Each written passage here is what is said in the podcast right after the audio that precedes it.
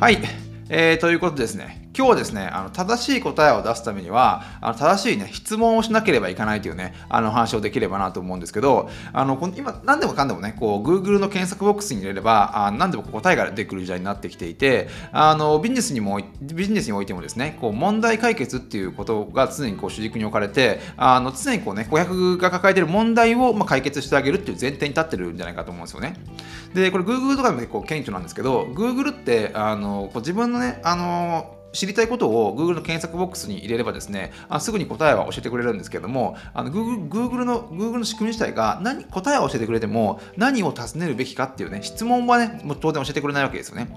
でこう物事を考えた時にあの正しいあの答えを出すためには正しい問いが必要っていう考え方があってでこれ結構受験勉強が得意な方にありがちなんですけどもあの受験勉強っていうのは問題をね答えをね、まあ、暗記したりとか答えを出す方法をですねあの学ぶ、まあ、一つのこうプロセスプロセスなんじゃないかなと思うんですが実際こうねあの受験勉強ではこう何かね新しいことを新しい問題を作る、例えば問いを作り出すっていうことを、まあ、教えないんで、大抵こう受験勉強が得意だった人っていうのは、あの新しい自ら新しい問題を作り出すってことは苦手なんですよね。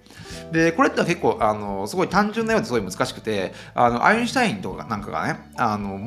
問題解決に1時間ね、時間があったとしたら、その中の、その中で問題のデザインに55分使うと。要は問いを問いを作り出すことに55分でざあの時間を使うってことをね、あの言っていたっていうね、あのメインが残っていて、で、こうビジネスに、ビジネスとかを、ね、いろんな企画を考える上でも、あの問題解決の、あの、要は問題解決のこうクオリティが低い場合っていうのは、結構その問題の設定自体、問題、問題を作り出す設定自体に、あの、まあ、精度が、精度が低いことが結構多くって、実際こう、問題の定義の、あの、その設定自体がずれていると、全体的にこうピンボケしてしまうので、実際こうね、出てくる答えっていうのも、なんかね、すごいずれた答えになってきていることが多いんですよね。で、なんかそれでなんか答えが出たような感じになってしまうんですが、実際こうやっぱどれだけこうね、あの、もうなんだろう、正しいも、あの、問題定義さえできれば、もうほぼね、答えは出たようなもんで、そこがね、やっぱりこう一番難しいところなんじゃないかなと思うんですよね。で、これやっぱりこう、もも問題を作り出す力っていうのは、あのこういわ好奇心とか、人に尋ねる力とか、まあ、質問力なんて最近ちょっと言われたりするんですけども、あのそういう、まあ、スキルが必要になってくるわけですが、まあ、そういったスキルっていうのは、やっぱ大人になればなるほど、どんどんこう、ね、弱くなっていってしまうんですよね。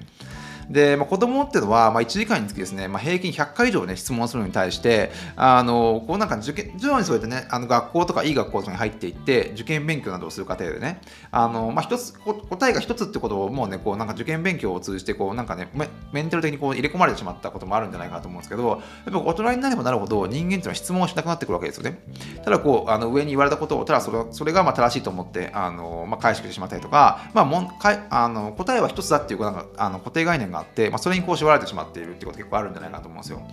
で、よくこうなんか、あの、まあ、セミナーとかあの会社の会議の場とかでもそうなんですけどあの、まあ、いろいろこうなんか話し合った上で何かこうね最後に質問はありませんかっていうねことを結構尋ねること多いんじゃないかなと、え思うんですね。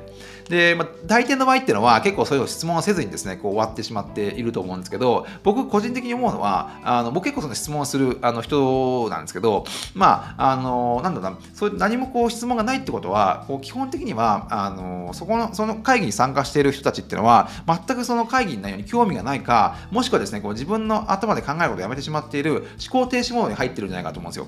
なんで僕はなんかそういったなんか、あの、こう、ズームとかの会議でも、できるだけ、まあ、あの、仮にこう、あの聞きたいことはなかったとしても、あの質問をね、一応するように知るようにはしてるんですね。まあ、そうすることによって、まあ、この人は、まあ、あのこのプロジェクトにやる気があるんじゃないかとか、まあ、そういったことを見せれるっていうのももちろんあるんですけど、やっぱこう、質問をするっていうのは、なんかやっぱりこう、あの少し考えてあの質問しなきゃいけないんで、まあ、少なくともですね、そのあの会議とかに、まあ、あのちょっとこうなんかね、意識が向くというか、ちょっとやる気が出るというか、まあ、そういったこともあるんで、まあ、基本的にはあの何かね、こう質問するようにはしてるんですけど、まあ、そういったことをやっぱしない人っていうのは、やっぱこうね、自分で考えてないんですよね。やっぱあの1時間とか、まあ、30分でも話話した中で、1個も質問がないってことはないと思うんですよ。それはやっぱりあのしっかり考えていれば、少なくても、まあ、1個や2個の質問が出てくるだろうし、あのそこからですね、まあ、むしろあのそこからが質問するところからがむしろね、そのなんか会議の本題じゃじゃじゃないかと思うんで、やっぱそこはね、あのなんだろうな、あの問いを自分で作り出す力っていうことが、やっぱり、ね、そういうのが必要になってくるんじゃないかと思うんですよ。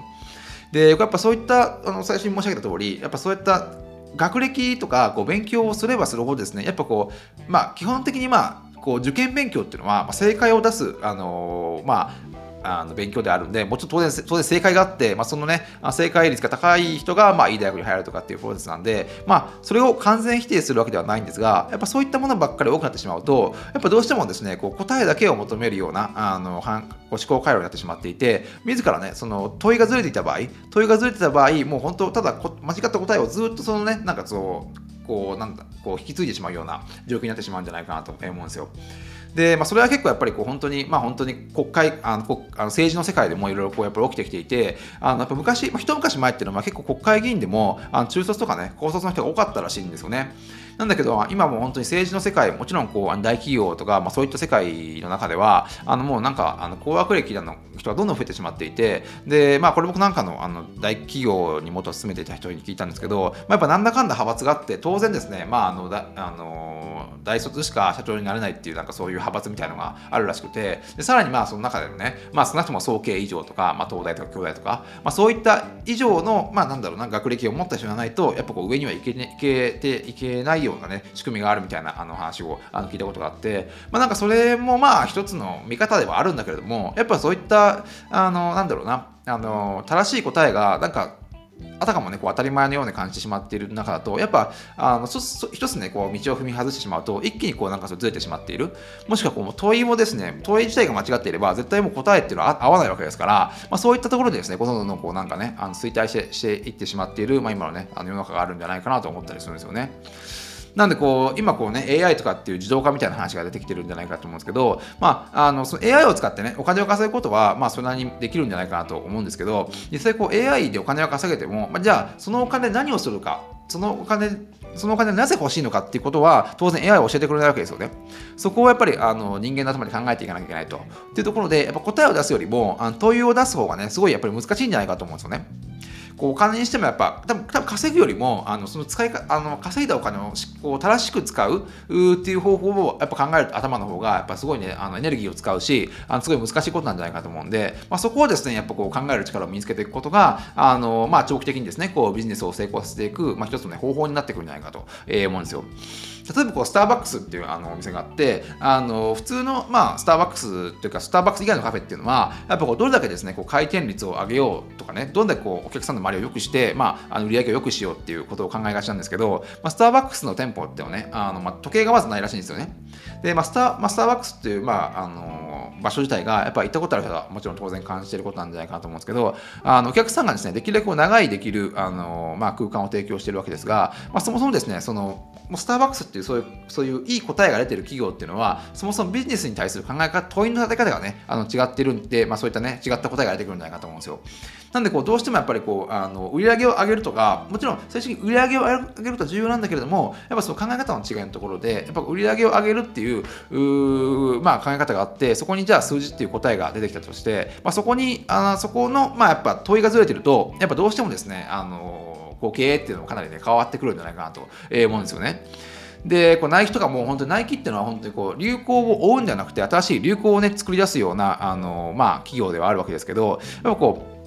新しいこう流行を追うっていうのはやっぱ要は答えがあることじゃないですか。常にこう流行ってることを、まあ、それに追随するっていう考え方なんじゃないかと思うんですけど新しい流行を作り出すっていうことに関してはやっぱこう常にですねあの自分新しい問いを自分の中に持っていて、まあ、それのね、まあ、あの問いが合ってれば確実にその答えが合ってるとは限らないんですけどやっぱこう常にあの異なった問いを作り出してそこにですね、まあ、答えをぶつけていくことによってあのなんだろうなあの今までにないような新しいこう、ね、あの流行を作り出すことができるんじゃないかと思うんですよ、まあ、そういった意味でですねこう本当にこう新しい常にこうクエスチョンを作る。多分クエスチョンさえ作れば、多分今こんだけですね、まあ、ネットとか、ね、人々がつながっている世界であれば、誰かその答えを持ってる人がいるんじゃいると思うんですよね。なんでその正しい問いを設定してあげればそこにあの答えを出せる人がいっぱいいるっていうところで常にこう新しい問いを立てることを、まあ、仕事にですねこう BGM みたいな感じであのやっていくことがやっぱこう、ね、新しいことをやり続ける、まあ、一つの方法なんじゃないかなと思うんですね。で僕なんかも結構こう本記事とかねこう毎日か結構書いてあのブログとか更新してたりとかあの本とかねあのいろいろ書こうと思っていろいろ考えてはいるんですけどやっぱこう記事を書きたい書きたいと思った時っていうのはこうなんか新しいね答えがこれを聞いたらなんかユーザーさん喜ぶだろうなっていう答えが見つかった時ではないんですね実は。あのなんかそうねあの書きたいと思う時っていうのはその本とか記事を読んでもらうための大きな問いをねあの、まあ、頭の中でアイデアとして見つけた時が一番こうねあの本とか記事を書こうって思う時なんじゃないかと思うんですよ